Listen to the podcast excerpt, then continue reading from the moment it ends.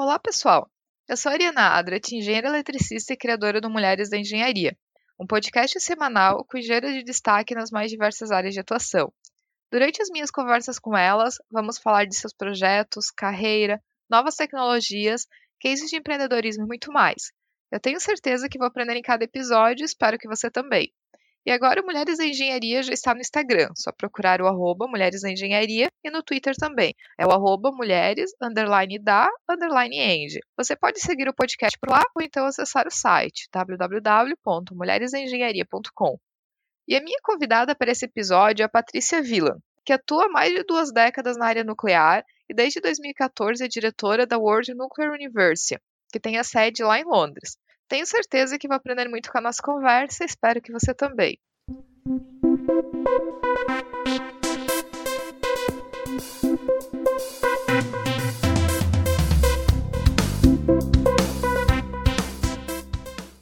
Patrícia, seja muito bem-vinda ao podcast Mulheres da Engenharia. Bem-vinda para participar aqui, contar um pouco da tua história, ajudar a inspirar outras meninas, ver se a gente consegue trazer mais meninas e mulheres para a área de tecnologia. Então, seja muito, muito bem-vinda. Ah, muito obrigada. É um prazer estar aqui com vocês. E Patrícia, hoje tu atua como diretora na World Nuclear University, né? Que a sede fica lá em Londres e tal o que, que, é exatamente a World Nuclear University, que atividades que vocês desenvolvem, e até assim, fazendo um parênteses, uma das nossas convidadas anteriores aqui no podcast foi a Alice, que justamente foi a campeã de uma das Olimpíadas Nucleares que vocês organizam né, na World Nuclear University. Então, além das Olimpíadas, que outras atividades que que são feitas? A World Nuclear University é, na verdade, é uma network de instituições educacionais. A gente trabalha em colaboração com várias outras organizações, não só, por exemplo, institutos de pesquisa, outras universidades, mas também com algumas indústrias. E basicamente a gente organiza programas uh, de capacitação e desenvolvimento de lideranças em vários níveis né? Desde a Olimpíada, que é para jovens universitários, até uh, ah, CEOs e membros de boards de companhias. Então a gente tem uma, um leque de programas bem variados. E até dentro do no teu trabalho ali na World Nuclear University, é, eu acredito que tenham pessoas de vários países, de vários lugares trabalhando junto, né? Até por ser é, uma organização, ali, uma rede de várias instituições. Então, é, como é que funciona assim o teu trabalho ali dentro com relação até a coordenar muitas vezes uma equipe tão diversa, tão multicultural, vindo de países com hábitos e costumes tão diferentes. É bem legal, sabe? A gente está sempre aprendendo e quando a gente tem um objetivo comum, tudo fica mais fácil. E quando a gente também esclarece desde o início, faz, eh, seja em forma de acordos, assinando contratos ou acordos, deixando bem claro qual é o papel de cada um. Então, a gente sempre tenta uh, distribuir as tarefas de acordo com a facilidade de, de cada uh, país, né? Do que, que eles podem ajudar, o que, que a gente pode fazer e o que, que eles podem fazer. Não tem uma imposição de nada. A gente tem que conversar bastante e saber o que, que a outra parte pode colaborar de uma forma simples, tranquila, né? Então é o que a gente chama de usar as forças que cada um tem, né? Reunir as forças. Uh, a gente acabou de fazer um curso na Coreia, um curso de seis semanas, e já estamos preparando para o próximo ano um curso longo também, que vai ser uma parte na Suíça e uma parte na Romênia. E já para 2020, a gente já está preparando um, um curso no Japão. Então, assim, realmente, é falar com várias culturas diferentes, as pessoas são muito diferentes, como eles entendem, a maneira como você explica, entendeu? Tem que ter um certo cuidado para não causar mal entendidos. E tudo tem que ficar bem claro, bem devagar. E aí, a partir do momento que você tem um acordo assinado com as responsabilidades de cada um, fica bem mais simples. E qual é o público do treinamento de vocês? Uh, pessoas que trabalham na área nuclear. E também os universitários, né? No caso da Olimpíada, universitário de qualquer área. E, aliás, a gente já está começando a preparar a Olimpíada para o ano que vem. Tem um dado que, até te ouvindo falar da tua carreira, que eu acho muito triste aqui do Brasil, de que só 3% da população brasileira fala inglês fluente. Eu sei que eu costumo até quando o pessoal em conversas assim, o pessoal perguntando, é para mim até um conselho que eu daria de carreira para qualquer pessoa em início de carreira, o meu conselho número um antes de qualquer outro seria fale inglês fluente, justamente pela quantidade de oportunidades que isso abre. E vendo a tua carreira desde que tu foi lá para a Áustria e é, foi enfim, seguir uma carreira no exterior, a gente vê como que as oportunidades elas estão atreladas a isso, né? Então, eu não sei se tu concorda até comigo, mas eu sempre digo assim, meu, eu, o meu minha dica número um para qualquer pessoa é aprender inglês. Com certeza. E não é só o inglês que você ouve eh, na, na televisão, né? Nos filmes da Netflix. Você tem que ter também a terminologia da sua área de trabalho em inglês, né? Uh, então tem que ler muito paper, tem que escrever também, né? Escrever paper em inglês. Uh, é uma coisa assim que. E fazer redação para gente, eu acho que o brasileiro tem um certo problema para escrever. Você uh, não, não, não escreveu as suas redações que tinham que escrever no, no segundo grau, ou mesmo no primeiro grau, com certeza não vai ser na faculdade que você vai aprender a escrever. Tem que escrever bastante e tem que ler muito, né? E eu vi que vocês têm até um curso que é de inglês aplicado à área nuclear, certo? Certo, exatamente. É um curso da, a gente dá um curso chamado Nuclear English, que é baseado num livro que tem a terminologia em inglês das várias etapas do ciclo do combustível, em reatores, enfim, até nas aplicações de medicina, indústria. Então, cada capítulo do livro é uma, uma área específica, uma área técnica específica. A gente vai dar o próximo curso desse vai ser nos Emirados Árabes, em novembro. E esses cursos, como é que funcionam? Por exemplo, vocês têm uma grade de cursos que cada vez ele acontece numa localização diferente. Como é que funciona essa logística desses cursos que vocês promovem? Então, a gente tem é, o curso anual, que é o curso fixo, que é o curso de verão. É esse que a gente acabou de fazer na Coreia agora, é, se chama Summer Institute.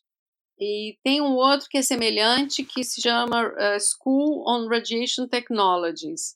Esse não é todo ano, é de dois em dois anos, ou até a gente, dessa vez, como a gente vai ter a Olimpíada no ano que vem, a gente vai fazer esse School on Radiation Technologies, a gente vai passar para 2020. E os cursos de uma semana por, uh, são cursos nacionais e, e eles ocorrem por interesse do país.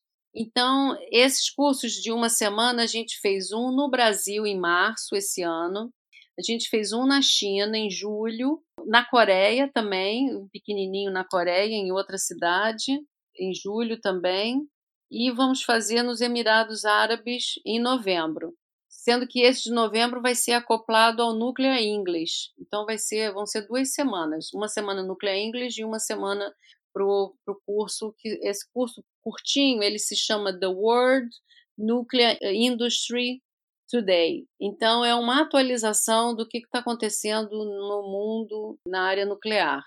Né? Um curso de três a quatro dias, tem uma visita técnica local Aí são cursos locais e a gente vai por, por demanda, né? Por, por interesse do país que convida a gente.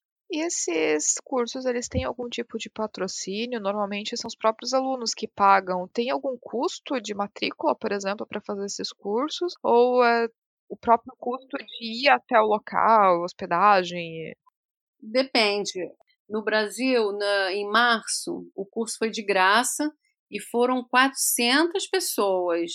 Já o curso da China já teve uma taxa de inscrição, porque eles o, o curso foi no museu e tinha que ter ônibus para levar as pessoas para o museu, para esse local do, do curso, e também coffee break, enfim, eles não tinham um patrocínio. A gente fez junto com uma universidade local. Então eles, eles cobraram, mas aí não é a gente que cobra, é localmente. Então nesses cursos curtinhos, a gente divide uh, os custos, né? Os custos locais ficam fica por conta do, do organizador local. e a gente leva os peritos, os experts, para dar aula. Como que a World Nuclear University é mantida hoje? Porque vocês têm professores próprios, é, é parcerias? Como é que funciona essa logística dos cursos? Então, os professores, ele, a maioria uh, trabalha num ritmo pro bono, quer dizer, eles trabalham de graça, é colaboração, que eles tenham essa vontade de transmitir o conhecimento. É claro que os custos de viagem deles são todos cobertos, né? Uh, mas o tempo deles não é pago. Com relação a gente, em termos de, de infraestrutura do escritório, a gente está junto da World Nuclear Association, e é a association que nos dá toda a infraestrutura de internet, de toda a base, a base financeira também, de uh, lidar com pagamentos, uh, banco, receber dinheiro, fazer pagamentos. Então, uh, funciona assim. É tudo uma, uma rede super interessante, porque a gente não tem os custos uh, fixos que uma universidade teria. De, é, a ideia uh, foi criada, né, a WNU foi criada em 2003 e a ideia é realmente genial. No começo pensou-se e aí várias companhias, várias indústrias fizeram um aporte fizeram umas doações para a WNU. Mas no final, o que funciona mesmo é essa colaboração. E a gente vai fazendo os cursos e cada, cada curso é um projeto, entendeu? E ele tem que se pagar. Ele tem que cumprir com todos uh, os requisitos e pagar as contas. Cada curso é um projeto. E hoje, no final das contas, os alunos, eles estão mais interessados até no conteúdo técnico ou no networking que acaba acontecendo naturalmente por ter tanta gente de tantos lugares diferentes reunidos e todos interessados numa mesma temática? É, nas duas coisas. Porque o conteúdo técnico é um conteúdo extremamente atualizado, porque quem dá aula são pessoas que trabalham na indústria ou são consultores para a indústria então, não é assim, quando a gente pensa em universidade, que o professor mostra um paper de alguma coisa que aconteceu há 10 anos atrás e você estuda aquele caso. Não, os, os casos, eles são totalmente atuais, estão acontecendo agora e uh, então a troca de informação é, é muito bacana, a discussão, sabe? É muito legal, é tudo que é bem atualizado com inovações, o que, que vem por aí.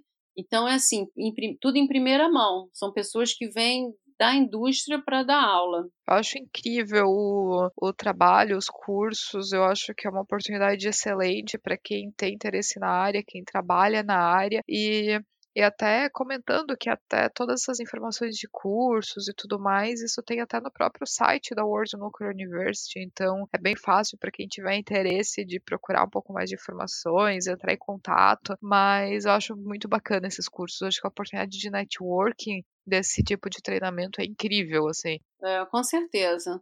E os professores, eles, eles são super interessados em realmente compartilhar o conhecimento. Então, não é só aquela aula, a gente também usa plataformas interativas, uh, enfim, a gente está sempre modernizando uh, os métodos de ensino. E Patrícia, a tua formação é original, na verdade, ela é em física, né? Mas tu já atua há muito tempo na, na área nuclear. Inclusive, tu tem um doutorado em engenharia industrial. Se tu puder comentar um pouco de como que foi a tua carreira, como foi o teu início de carreira e como que foi esse interesse por uma área de exatas, como física, por exemplo, onde tem tão poucas meninas que, que começam ou que optam por essa graduação? Uh, eu sempre gostei de tecnologia, desde criança. Uh, eu gostava de brinquedos de montar, eu gostava de. Eu fiz até curso à distância para montar um rádio naquela época, era uma coisa assim super interessante, era até com válvula. Enfim, eu era sempre muito curiosa com todos os eletrodomésticos, eu desmontava tudo, era uma loucura. Aí eu fiz um curso técnico de eletrônica, que era também um curso de proteção radiológica. E a minha ideia era fazer engenharia, mas como o curso técnico é, ocupava uma boa parte do tempo e eu não tinha uh, as matérias de humanas, né, para fazer uma boa pontuação no vestibular. Então eu optei por fazer física, inclusive porque na física eu ia ter matérias da área nuclear, coisa que na engenharia eu não teria. Então foi uma decisão, né, uma primeira grande decisão na carreira, vou fazer engenharia ou física. A física é bem mais fácil de entrar no vestibular, com, com menos pontos, mas é muito mais difícil de sair né? Na minha turma, eu lembro que eram 50, entraram 50 na UFRJ, mas comigo, na graduação, foram só cinco. E foram três meninas, né? Então, nesse caso aí, foi uma maioria de meninas que se formou em física, cinco na, na, na colação de grau. E, enfim, nessa época eu já estava trabalhando na Comissão Nacional de Energia Nuclear e fiz um mestrado também em física, em física nuclear, em dosimetria, mas também com uma aplicação super prática, dosimetria de nêutrons. E aí, bem mais tarde, é que eu fui fazer engenharia industrial. Quando eu conheci a engenharia industrial, eu vi que tinha bem, bem a ver com o que eu gostava, que era resultados, é uma visão ampla, enfim, uma coisa em escala. Então, eu adorei engenharia industrial, mas como eu não tinha a base de engenharia, eu tive que fazer muitos créditos. Então, a, a, o meu doutorado foi um doutorado penoso, com muitos créditos, e uh, no final fiz a tese, enfim, adorei, gostei muito. E, e também o gostinho de estudar um pouquinho mais velha é bem diferente, sabe? Fazer um doutorado quando a gente já está mais madura é bem legal, eu gostei. E tudo isso, todas as vezes que eu estudei, tanto desde o segundo ano da física, todo o mestrado, todo o doutorado, foi em paralelo ao trabalho. Nunca parei de trabalhar para estudar. Dá para conciliar. É difícil? É.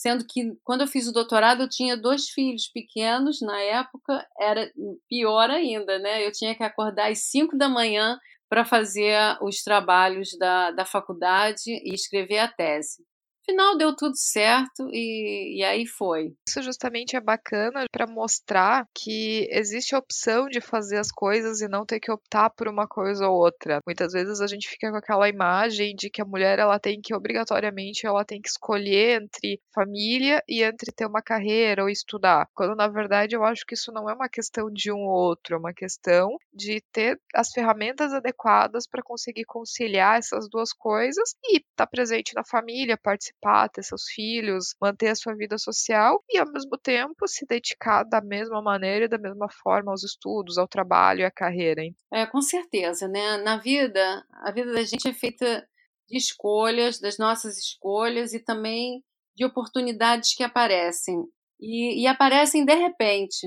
Quando eu lembro todas as coisas boas que aconteceram na minha carreira, elas foram absolutamente por acidente até o próprio uh, emprego, um super emprego no governo, na Comissão Nacional de Energia Nuclear. Eu lembro que quando eu estava no curso técnico, normalmente eu lia só uma parte do jornal, que era cinema, era a segunda parte do Globo, né, naquela época, década de 70. E aí teve um dia, não sei porquê, eu li a primeira parte. A primeira parte, para mim, naquela época, eu era muito jovem, não interessava. Então, eu abri e eu vi a chamada para um concurso público. Quer dizer, se eu não tivesse aberto o jornal naquele dia, naquela página, eu não teria feito concurso público para a Comissão Nacional de Energia Nuclear e que acabei passando e que foi o lugar que eu trabalhei por 35 anos. Então, assim, são surpresas. A outra, quando eu fui trabalhar na Agência Internacional de Energia Atômica em Viena, também foi uma grande decisão. Eu saí do país, ir para outro país diferente, um, um trabalho, trabalhar em inglês, será que eu vou conseguir trabalhar num assunto que não, era nem muito a minha área, mas também foi por acaso que eu vi que tinha uma vaga, que eu acabei aplicando e saiu. E deu tudo certo, né? Na verdade, a gente nunca está preparado para o próximo passo, mas a gente tem que confiar na, nos nossos princípios, confiar na nossa força e estudar muito e, e assumir e fazer, né? Já quando eu vim para cá, para Londres, para esse cargo, na verdade, a chamada do cargo eu vi no Facebook, Uh, a vaga era para Senior Project Manager, não era nem para diretora da, da World Nuclear University. Mas assim que eu cheguei e eu vi, comecei a conversar com várias pessoas, eu fiz uma proposta de trabalho, eu ganhei uma promoção nos primeiros três meses que eu passei a ser a diretora da WNU. Quer dizer, quando eu fui para lá, não era nem para isso, era para um outro, para ser project manager só. Tudo é uma questão de comunicação, né? Isso é uma coisa que eu aprendi na época que hum, comecei a trabalhar. Em 1987, teve o um acidente radiológico em Goiânia, onde todo mundo da área nuclear trabalhou bastante. E naquela época eu tinha que me comunicar com o diretor do instituto, me comunicar com várias pessoas que estavam trabalhando no acidente, comunicar com até com parlamentares, comunicar com jornalistas. E foi aí naquela época, em 87, que eu vi que comunicação é chave para tudo. E por outro lado também, de, mesmo dentro da comunicação, a gente tem que saber o que, que é complicado, sensível, o que, que pode ser uma armadilha, enfim, o que não falar. Então a gente aprende essas coisas e também aprende o que, que é estratégico para trabalhar bem fundo naquilo e o que, que não é tão importante assim e não é urgente. Então, essas coisas são comuns em qualquer profissão, mas eu acho que uh, uh, o pessoal da área de, de engenharia, o pessoal da área tecnológica, tem um pouquinho mais de um pensamento mais lógico, mais cartesiano, para conseguir separar as coisas e, enfim, uh, às vezes é difícil para o engenheiro se comunicar bem, mas, enfim, com um pouco de lógica e um pouco de calma, a gente chega lá. E o que me chamou a atenção foi justamente tu comentando que tu entrou na física porque o teu interesse ele já era na área nuclear naquela época, né? E isso a gente está falando muito antes de ter qualquer curso de engenharia nuclear no Brasil. E até considerando que, que a engenharia nuclear até hoje ela não é uma engenharia muito conhecida e muito comum. É, foi já no início esse interesse, desde lá, tu já trabalhou em várias organizações e várias agências, todas elas sempre relacionadas à energia energia nuclear. E como tu comentou depois, tu teve essa proposta de tu acabar indo trabalhar na Áustria. Como é que foi essa, esse processo até de mudança do Brasil para fora? Porque eu até brinco assim, que o pessoal costuma romantizar muito a ida, a vida no exterior. E eu acho que tem seus lados bons e tem seus lados tem o seu lado ruim também. Mas como é que foi esse processo de adaptação, até em relação à família, até em relação à, à própria mudança de cultura, que o europeu ele é muito diferente da, do brasileiro no jeito de no próprio dia a dia mesmo. Foi assim bastante interessante, né? Na época que eu fui para a Agência Internacional de Energia Atômica, foi em 95. E um, na época eu estava recém divorciada do primeiro casamento. Então foi até uma ocasião legal, sabe? Porque eu não tinha muitas amarras aqui no, no Brasil. Então veio numa época legal. E uma vantagem é que a agência é uma organização intergovernamental e uh, oferece uma série de vantagens ou facilidades para você uh, para você se mudar, né? Então, por exemplo, eles pagam a mudança, eles ajudam a encontrar uma, um lugar para morar lá, enfim, é, tem várias facilidades. E pra, o trabalho lá também, a adaptação, é, enfim, é uma coisa bem, é, bem feita, porque todo mundo que trabalha lá vem de, de outro, tem mais de duas mil pessoas lá, cada um veio de um lugar do mundo, então eles têm um, um sistema bem legal para adaptação. E a Áustria é tranquilo, né? Trabalhar em Viena, uma cidade maravilhosa. E até nessa tua mudança para Londres, na época tu já estava com teus filhos, como é que foi? Uma coisa que eu até fazendo um parênteses, eu acho que existe um, um não sei se um mito, mas talvez um certo preconceito com relação a até às vezes muitas mulheres, porque o que a gente vê muita gente, muitas vezes é surge alguma oportunidade, principalmente quando a gente fala de casais, surge uma oportunidade, mas é normalmente muito a mulher que acompanha o marido. Fica muito aquela, aquela história de que a mulher, por exemplo, ela não tem tanta mobilidade às vezes para mudanças, até ela acaba abrindo mão de certas oportunidades de carreira porque ela acaba presa à família ou ao marido que também não vai acompanhar ela numa mudança de país, por exemplo. Então, eu acho até bacana tu comentar um pouco de como é que foi esse processo. Eu acho que tem até um pouquinho antes, quer dizer, antes de eu viajar para o exterior, é, que eu, eu, quando eu trabalhava no Instituto de Engenharia Nuclear, que também faz parte da, da CNEM, mas que fica na, na Ilha do Fundão. É um instituto de pesquisa bem bacana, bem completo. E aí eu tive uma, um convite para ir para sede da CNEM, em Botafogo, que era na parte regulatória. Né? Então seria um, um desafio novo trabalhar na parte regulatória com um cargo de chefia todo mundo achou, assim, todos os meus amigos, colegas, meu, meu ex-chefe, diretor, achou, todo mundo ficou super feliz, achando que realmente eu ia dar certo e que eu ia gostar, que ia ser uma boa mudança, tá, tá, tá. Menos o meu marido, na época. Menos uma pessoa só falou que era melhor eu não ir, era melhor eu ficar fazendo o que eu estava fazendo e, enfim, na, na zona de conforto. Então, quer dizer, foi uma coisa. Isso foi em, no início da, da década de 90. Então já foi uma coisa assim, ué, todo mundo me dando apoio, menos é dentro de casa, meu marido. Qual é o problema de eu ir trabalhar? Eu continuava no Rio de Janeiro, eu só ia, eu saí da Ilha do Fundão e fui para Botafogo, né? Mas claro que eu assumi o cargo, não, não é porque o marido ia falar, não, não acho que você não devia nem ouvi muito, nem ouvi muito, porque quando a gente recebe um convite, parece que dá assim uma emoção tão forte, um entusiasmo, sabe? Um drive dentro da gente que não sei, eu acho que eu estaria frustradíssima até hoje se eu tivesse ouvido meu marido e, e não tivesse mudado. E aí, uh, quando eu estava lá em Viena, eu fui divorciada, mas durante o tempo que eu fiquei lá, eu me casei, me casei com um brasileiro o brasileiro foi para lá, foi morar lá comigo. E no final ele arrumou um emprego lá. Mas é difícil, porque as pessoas já perguntam o que, que ele fica fazendo. No começo, nos primeiros meses, ele não fazia, não tinha emprego, depois que ele pegou emprego. Mas uh, a primeira pergunta, ué, o que, que ele fica fazendo em casa o dia todo? Entendeu? Então a sociedade é maldosa, mas as perguntas vêm automaticamente eu, eu acho que você tem que batalhar para ter uma independência financeira, né? E também emocional.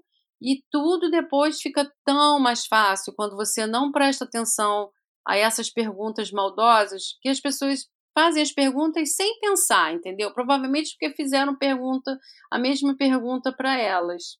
Aí, uh, enfim, não tive problemas quando eu estava lá, mas depois de um certo tempo, eu já estava cansada de Viena, porque é muito frio e já estava com muita saudade do Brasil. Aí eu tive um convite para voltar, também com um cargo, me ofereceram um cargo é, na CNEM. Aí eu voltei e, e meu marido voltou também comigo, né? Ah, enfim, agora, quando eu vim para Londres, eu vim com os meninos, os meus filhos. E aí, quando a gente tem filho, a coisa fica muito mais complicada, porque as suas decisões vão influenciar a vida deles também, sabe? E Patrícia, para finalizar, se tu pudesse até todos esses, esses teus anos de carreira, tu pudesse re resumir um aprendizado, um ensinamento que tu pudesse falar para ti mesma no início de carreira ou para uma outra pessoa início de carreira. Que ensinamento, que aprendizado que tu compartilharia com essa pessoa? Eu acho que no início de carreira a gente olha muito para si mesma, uh, pensando em, em, fazer uma carreira, né? E depois, com o tempo, é, quando a gente vai tendo uma visão maior de mundo e vendo o que, que é importante para uh, em termos de tecnologia, de qualidade de vida, a gente acaba não perdendo tempo com, com coisas bobas, com frivolidades. A gente pensa naquilo que realmente é estratégico e montar alguma coisa que seja bom para a população, seja boa para a humanidade, entendeu? A gente acaba pensando mais no conjunto uh, e tentando fazer da nossa vida também, da nossa carreira profissional, uma coisa que seja gostosa, prazerosa e boa para o mundo inteiro. Então, assim, o que eu a minha dica é pensar na carreira, pensar no trabalho, mas que seja também alguma coisa que aquele seu trabalho ele é parte de uma engrenagem de uma coisa muito maior, né? Que você está realmente contribuindo é, para um futuro melhor, para um futuro das próximas as próximas gerações vão ter uma qualidade de vida melhor do que a nossa. Né? Eu acho que é uma abertura muito grande e que a gente começa a ver a partir do momento que começa a trabalhar e, enfim, a gente tem que pensar que aquilo que a gente está fazendo é importante uh, para o futuro e, e é parte de uma grande engrenagem. É isso aí. Muito bacana, eu queria te agradecer muito pela participação, foi muito legal a conversa acredito que vai ter muita gente também que vai se interessar por conhecer um pouco mais da World Nuclear University. Então, queria te agradecer de coração pela tua participação aqui, pelo teu tempo, pelos conhecimentos e pelos ensinamentos de carreira que tu compartilhou com a gente. Muito obrigada. Ah, obrigada a você, Ariana. E você está de parabéns, que é um trabalho belíssimo que você está fazendo. Um beijo para você. E se você que está ouvindo tiver algum comentário, crítica ou sugestão, só enviar um e-mail para ariana.mulheresengenharia.com ou então acessar o nosso site www.mulheresengenharia.com e deixar o seu comentário.